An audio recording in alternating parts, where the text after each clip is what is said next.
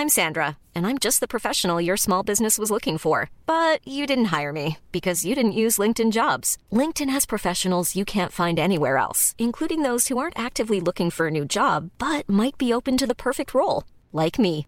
In a given month, over 70% of LinkedIn users don't visit other leading job sites. So if you're not looking on LinkedIn, you'll miss out on great candidates like Sandra. Start hiring professionals like a professional. Post your free job on linkedin.com/people today.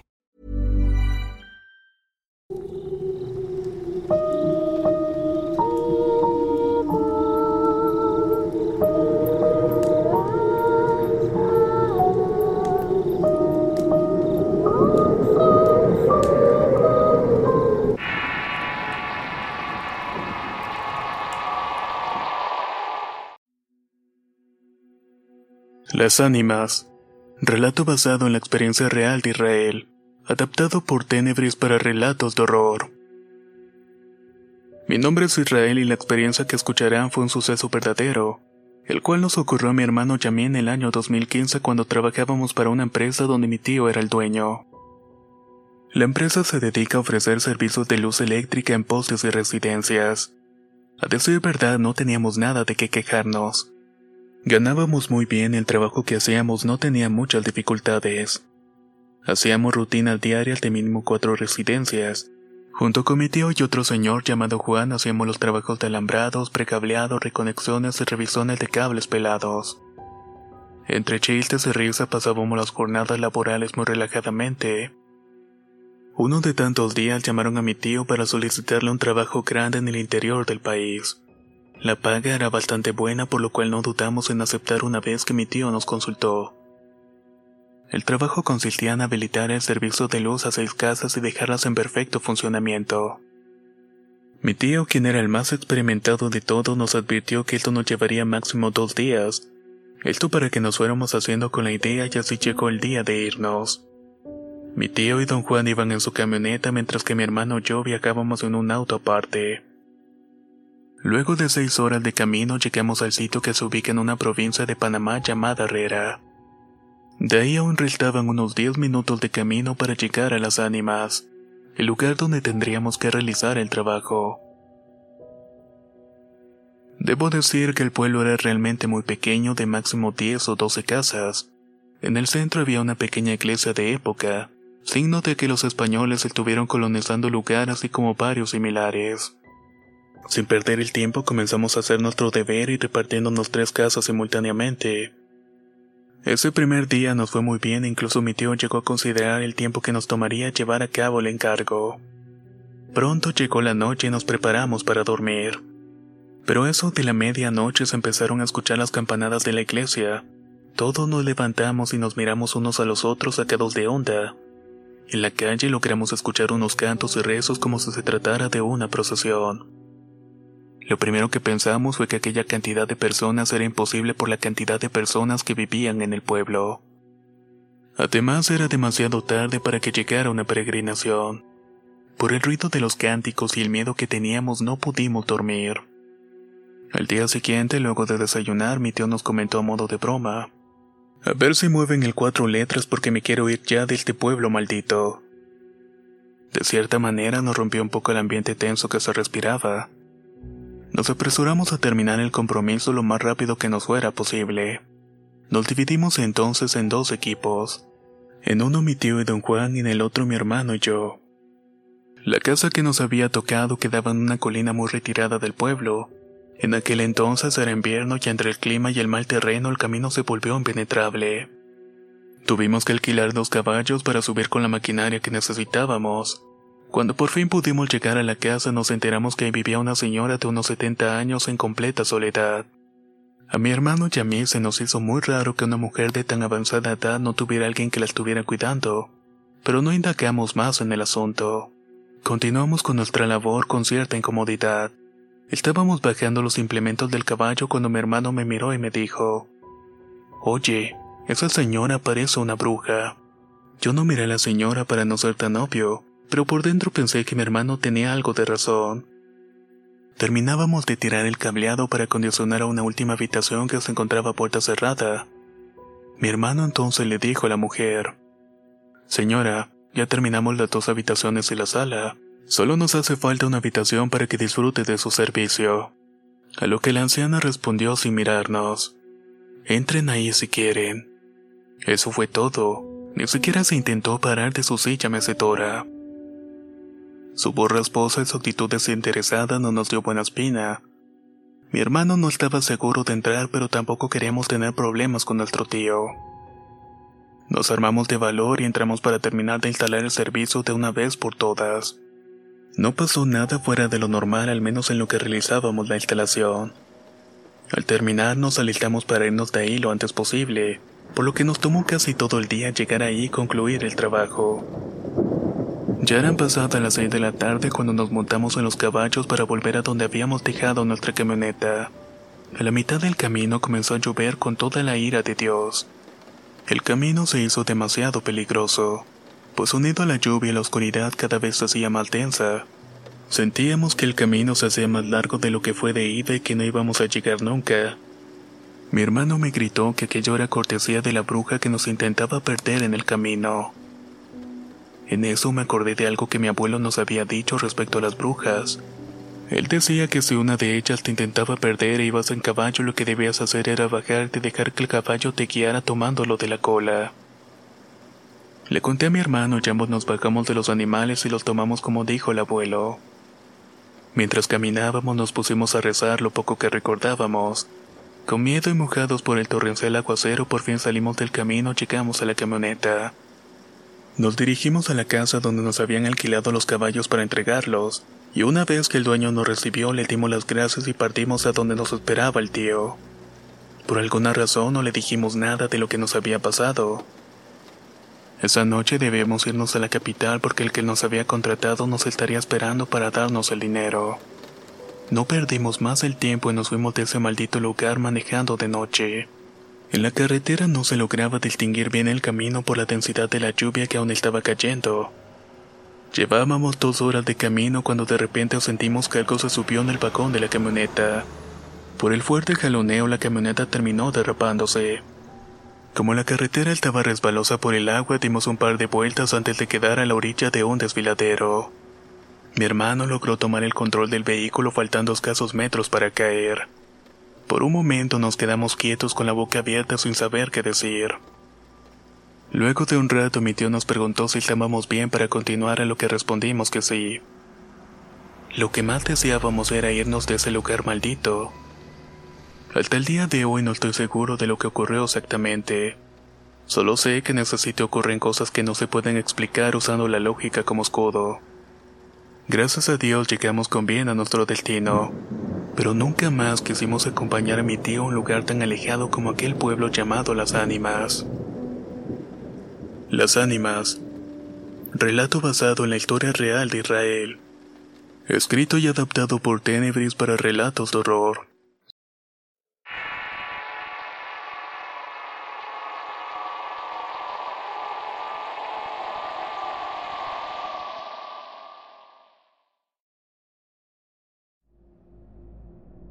El curandero de luz.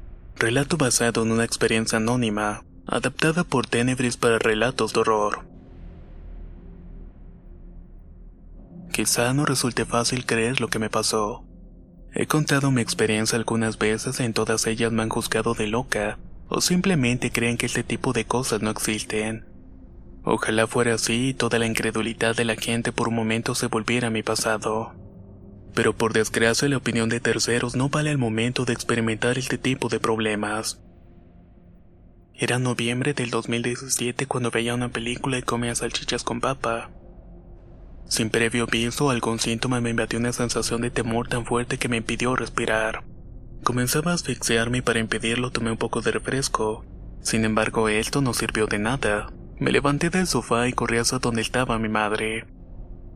Con desesperación le dije lo que estaba sintiendo y ella con mucha calma me dijo, Cálmate, quita que no pasa nada y como si fuera obra de magia la sensación había disminuido.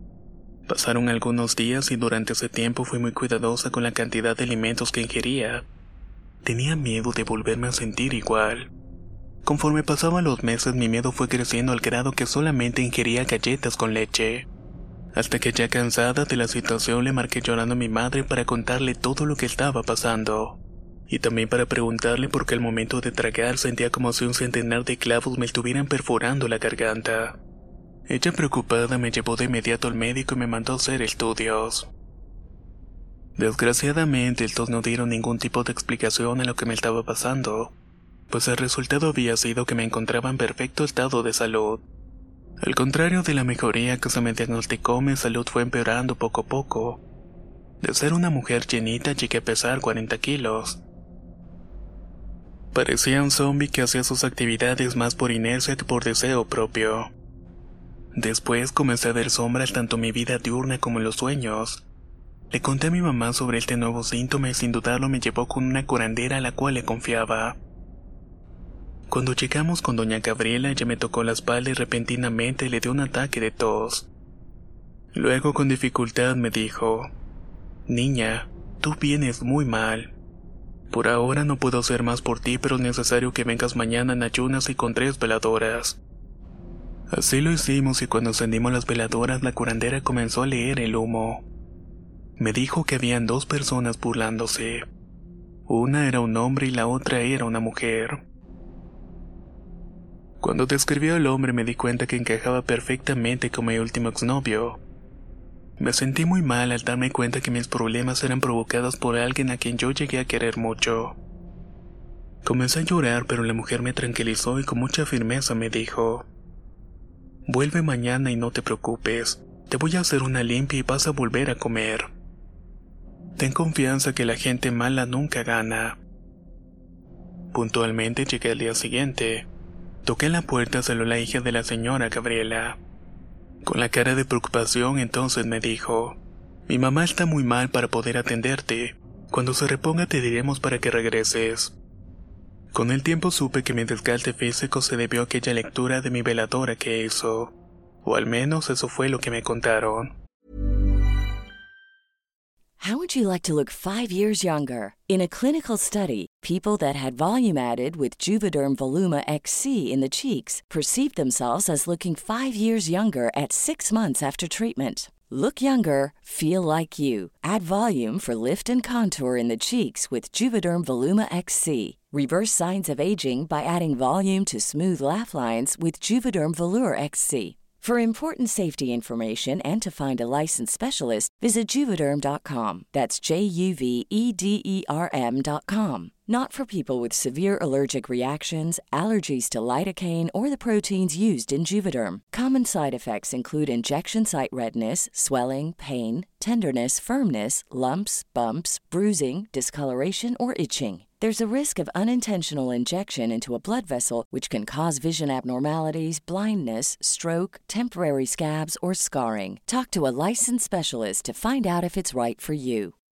Millions of people have lost weight with personalized plans from Noom, like Evan, who can't stand salads and still lost 50 pounds. Salads, generally, for most people, are the easy button, right? For me, that wasn't an option. I never really was a salad guy. That's just not who I am. But Noom worked for me. Get your personalized plan today at Noom.com. Real Noom user compensated to provide their story. In four weeks, the typical Noom user can expect to lose one to two pounds per week. Individual results may vary. Como la señora se negó a verme de nuevo debido a la fuerza del trabajo que traía encima, me recomendó que fuera con otro curandero de nombre Gavino. El señor era un hombre alegre y humilde pero con muchas ganas de ayudar a los demás. Al término de decirle mi desventuras de principio a fin, don Gavino solo pronunció estas palabras. Vas a salir de esta, te lo juro por Dios. Por varias tardes me estuvo curando a base de hierbas que tenían un patio con muchas macetas, en donde crecía distintos tipos de plantas curativas. En las sesiones decía ver a un muchacho joven quien era el responsable de mi tormento. Aquí cabe aclarar que la señora Gabriela y don Gavino no se conocían, pero ambos habían atinado a hablar de mi expareja, cosa que me hizo creer en que todo lo que decían era verdad. Recuerdo que me estaba barriendo con una sábila y otras hierbas cuando me dijo, Tú tienes a una persona atrás de ti tapándote la garganta. Es un maldito espíritu que sacaron del panteón para joderte la vida. Él quiere que te mueras para que te pueda llevar. Las personas que te hicieron esto quieren verte sufrir como lo has estado haciendo hasta ahora, pero se las van a pelar porque yo te voy a quitar todo lo que te han hecho. Luego hizo un círculo de fuego y me puso un rosario. Me indicó que me parara dentro del círculo y cerrara bien los ojos. Empezó a rezar y mientras lo estaba haciendo me estaba dando mucho sueño. Pero no era un sueño pesado, sino de esos que te dan cuando estás demasiado tranquilo y en paz. No sé bien dar razones del por qué, pero tuve la certeza que el señor Gavino era un ángel. De pronto desperté y cuando abrí los ojos vi a don Gavino que estaba llorando y gritando. Maldita gente, maldita, mira lo que te hicieron. Yo le pregunté a qué se refería y me respondió que mi cuerpo se tambaleaba de un lado para otro, y mientras tanto él seguía intentándome curarme, pero que había visto una sombra negra como hecha humo que había salido de mí riéndose. Pero al final me dijo que por fin había sido liberada. Vete a comer, hija, ya estás curada. Ahora échale todas las ganas del mundo para seguir adelante. A pesar de las recomendaciones de Don Gavino, mi recuperación me llevó unos meses más. Tal vez quedé traumada por todo lo que viví y cada que comía tenía el temor de sentir lo mismo. En una ocasión que lo volví a ver me confesó que la última corazón lo dejó en cama por un par de meses, pero que Dios es tan grande que lo había dejado otro ratito para seguir ayudando en vida. Me juró que no tuviera miedo, que no me diera por vencida, porque el siguiente paso dependía enteramente de mí. Con la motivación de Gavino como respaldo volví a tener más confianza para comer mejor y más. Mi temor fue desapareciendo poco a poco, y aunque debo decir que mi esposo incrédulo de todo lo que viví me llevó a un psiquiatra, que lo único que me aportó fue recetarme unas pastillas. Hoy puedo decir que estoy totalmente recuperada. Me diagnosticaron con ansiedad ya que tengo la sensación de que se me va el aire de vez en cuando, pero le dije adiós al desorden alimenticio que arrastraba y no volví a sentir ningún clavo perforándome. Cierta ocasión mi madre fue a visitarnos a mi esposo y a mí. Ahí me dio la noticia que don Gavino había fallecido. Me sentí fatal cuando escuché sus palabras. Sentía como si él de alguna manera había absorbido el mal y por esa razón me había curado. No había volvido a saber de él después de salir de la sesión de limpia. Nunca sospeché que se fuera a ir de este mundo tan pronto. A pesar de todo, mi consuelo es que estoy segura de que Dios se lo llevó en el momento que debía, y que lo había dejado un tiempo más para ayudar a la gente que es víctima de la maldad de otros. El curandero de luz. Relato basado en una experiencia anónima, adaptada por Tenebris para relatos de horror.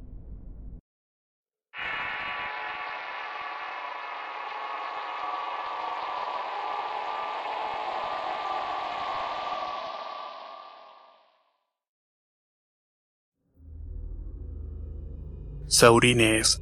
Relatos compartidos por Abigail. Adaptados por Tenebris para relatos de horror.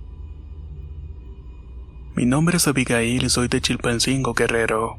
Las historias que voy a compartir con ustedes me las contó mi madre y hablan sobre los saurines, los cuales son niños enviados por Dios para cumplir una misión específica en este mundo terrenal. La historia comienza hace aproximadamente 40 años, para ser más precisos en Chichuhualco, localidad que se ubica a media hora de Chilpancingo. La prima de mi madre conoció a un hombre del cual se enamoró con toda la fuerza y locura de su corazón. Sin embargo, su amor no fue correspondido de la manera que ella anhelaba. El hombre le daba muy mal trato y la golpeaba sin consideración. Luego de que la prima de mi madre quedara embarazada, el tipo no tardó en desaparecer dejándola desamparada. El rencor que nació dentro de mi tía fue consumiéndola al punto de maldecir y no querer al bebé que se agitaba en su interior. Aún así no tuvo el valor para perderlo, y cuando se cumplieron los nueve meses dio a luz. La partera que la atendió le dijo que cuidara mucho al bebé porque había nacido con un don muy especial. Dice mi mamá que el bebé a los pocos días de nacido le habló a la prima. Le dijo que no se preocupara y que no se quedaría mucho tiempo en el mundo de los vivos que su misión se prolongaba hasta la edad de 8 años y luego de eso iba a morir. También le dijo que estuviera tranquila porque en ese tiempo él la iba a ayudar. A cambio solo le pedía una tina con agua bendita y una veladora al lado cuando se viera la necesidad de dejarlo solo. El bebé tenía una piedra en la frente que según la partera es un objeto muy deseado por los brujos. Muchos de ellos matan a los bebés saurines para sacárselos Estas piedras los dotan de grandes poderes, así que cuando detectan a un bebé tan especial no dudan en ir tras él. Finalmente el niño le dijo a su madre que debía mudarse a Chilpancingo. De esta manera su vida poco a poco iría en ascenso. En aquel tiempo llegar a Chilpancingo no era cosa fácil, pues no habían carreteras ni coches que pudieran recorrer las veredas empedradas. Aún así, la prima inició su éxodo recién aliviada y aún sin poder caminar muy bien.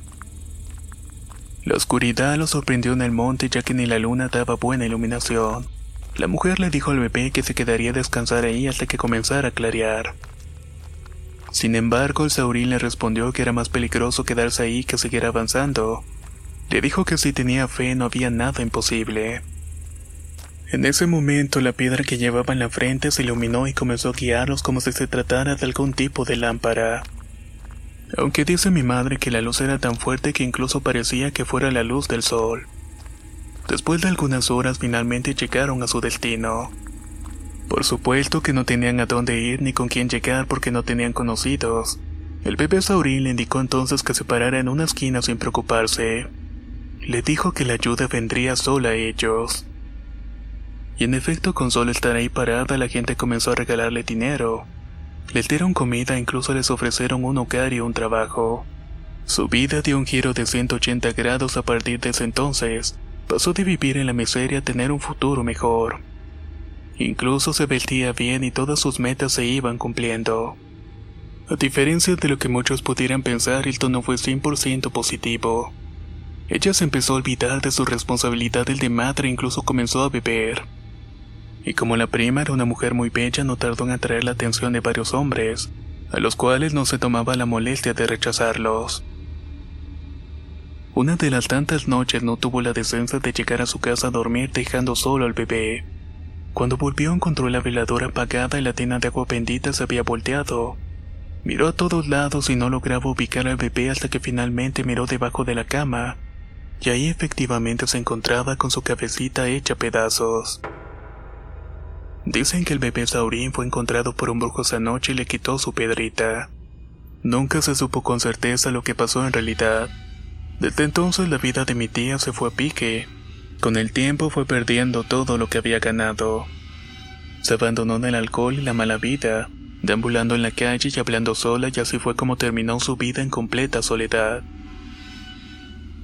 Otra historia que mi madre cuenta sobre un bebé saurín es de una chica que vivía en un pueblo llamado Cotito, el cual se ubicaba a 45 minutos de Chilpancingo. Esta chica de 17 años vivía muy cómodamente con su familia, la que no carecía de dinero y prestigio en su pueblo. Pero por desgracia la chica fue víctima del abuso de su tío, quedando de esta manera embarazada. La vergüenza y el dolor no le permitieron contarle a sus padres la situación. Así fue pasando el tiempo entre el llanto nocturno de la chica y la falta de apetito. Por supuesto que esto no pasó desapercibido por sus padres, que cada noche la escuchaban llorar hasta que finalmente se dormía. Cuando llegó los cinco meses de gestación, la muchacha soñó con el bebé. Este bebé Saurín le decía que dejara de llorar porque eso le impedía nacer. Que él no deseaba otra cosa que venir al mundo para realizar la misión que tenía encomendada, y que no le iba a hacer daño a nadie cuando llegara. La muchacha por su parte echó mar de llanto le dijo que no y que ella no podía ni quería tenerlo, así que le negó la oportunidad de venir al mundo. Al día siguiente la muchacha se dio cuenta de que su vientre abultado que ocultaba en ropas flojas había vuelto a la normalidad. Bajó a la sala llena de felicidad para encontrarse con sus padres. Estos le preguntaron sorprendidos que qué había pasado y qué había hecho con el bebé. Ellos ya se habían dado cuenta del estado de la hija y no solamente por los notorios cambios físicos y de humor, sino también porque en varias ocasiones a mitad de la noche escuchaban en el cuarto de su hija el llanto de un bebé. Sin embargo, nunca la presionaron para que hablara porque fuera como fuera tendrían su apoyo incondicional. La muchacha arrepentida y con remordimiento de conciencia les contó lo que había soñado. En el fondo ella sabía que ese niño era muy especial y que se trataba de un bebé de los cuales llaman saurines. Lo último que se supo de esta muchacha es que nunca se casó y vivió rodeada de comodidades, pero nunca tuvo un hijo o un esposo que la acompañara. Al igual que en la historia anterior, su destino se distinguió por terminar en la absoluta soledad. Saurines. Relatos compartidos por Abigail. Escrito y adaptado por Tenebris para relatos de horror. Si quieres conocer más historias del mismo autor, te invito a visitar el enlace que dejaré en la descripción del video. Nos escuchamos en el próximo relato.